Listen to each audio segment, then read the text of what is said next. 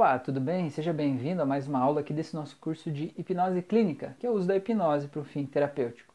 Esse curso é totalmente online gratuito aqui no meu canal do YouTube. É só você acessar o link que tem aqui embaixo desse vídeo com a playlist de todas as aulas do curso de uma numa forma crescente, organizada ali para você poder é, acessar ele de forma organizada, né? E isso tudo fazer sentido para você. Tem o link também do grupo exclusivo para os alunos do curso e você está mais do que convidado para participar desse grupo. Tá? Agora eu estou fazendo um bloco de aula sobre algumas das ferramentas terapêuticas que a gente pode usar nesse momento. E uma delas que eu quero te apresentar é a do fluxograma. Tá? Como é que é essa técnica do fluxograma? É você imaginar que, digamos assim, que a pessoa possa visualizar, que o teu paciente possa visualizar a vida dele, os programas que estão transcorrendo dentro da cabeça dele como um fluxograma. Sabe o fluxograma? Tipo, tem uma bolinha lá, aí se acontecer a coisa X, vem para cá, se acontecer a coisa Y, vem para cá. Aí se aqui der certo assim, vai ser isso, se não der, vai ser assim, né? E aí vai compondo uma árvore ali daquele fluxograma. Então você pode dizer para a pessoa fazer isso já na anamnese, ali no começo, ou você pode, no momento de transe, dizer para a pessoa é, ir construindo junto. Então, para ela imaginar um fluxograma, imaginar a situação que ela quer tratar, o programa que está rodando na cabeça dela, né, subconscientemente, que está fazendo ela ter os resultados que ela não quer, o resultado que ela trouxe aí para a terapia para você tratar. É, e aí ela imaginar o fluxo acontecendo e ver quando acontece isso, vai acontecer aquilo, que vai acontecer aquilo. Vou dar um exemplo, a pessoa que ela tem crise de pânico. A crise não começa do nada, ela tem um primeiro sinal, né? Então, por exemplo, a pessoa vai ter aquele primeiro sinal, e aí no fluxograma vai estar lá, primeiro sinal da crise de pânico. Aí vai ter uma setinha que vai puxar aqui para o segundo sinal, que é começar a faltar ar, por exemplo, ou as mãos ficarem geladas. E depois disso vai para o outro sinal, que vai indo até chegar no grande sinal, que é a, a crise, o pico da crise, e a pessoa ter a sensação de morte iminente ali, né? Então o que você vai fazer? Você vai pegar e vai editar o fluxograma como se fosse uma planilha, sabe? Como se fosse um computador. É basicamente isso, né? Então o nosso cérebro ele cria né, os caminhos, os programas, e por meio das metáforas a gente pode reprogramar. Então imagina lá que tem esse fluxo do primeiro sintoma lá, o primeiro sinal da crise de pânico, vai vir para cá para desencadear o segundo sinal.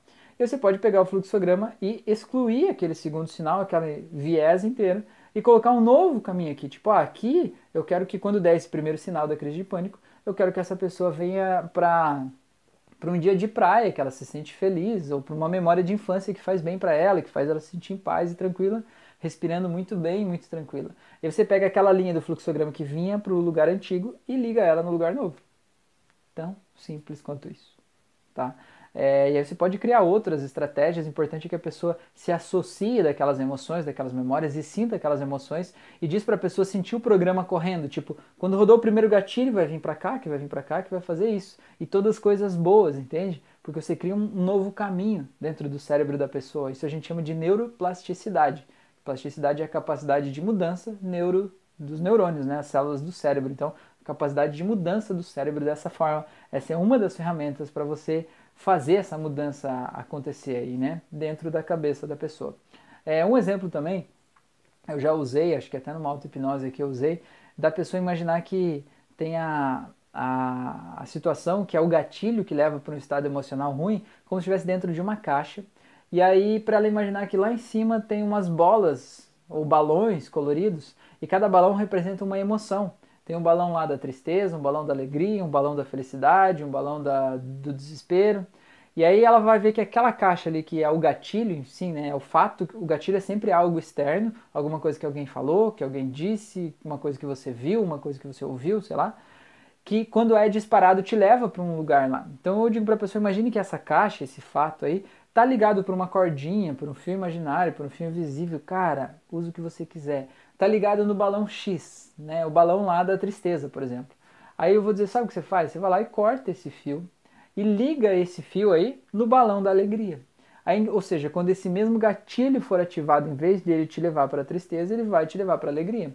Talvez até para uma alegria assim muito é, uma gargalhada, até, né? Então quando a pessoa quando for ativado o gatilho que fazia a pessoa se sentir triste, que ela comece a dar uma gargalhada ia ser divertido, não ia? Alguém falar uma coisa que fazia a pessoa se sentir extremamente humilhada e triste, ela começar a dar uma gargalhada, né? E mudar completamente aquilo ali, quebrar o padrão, né?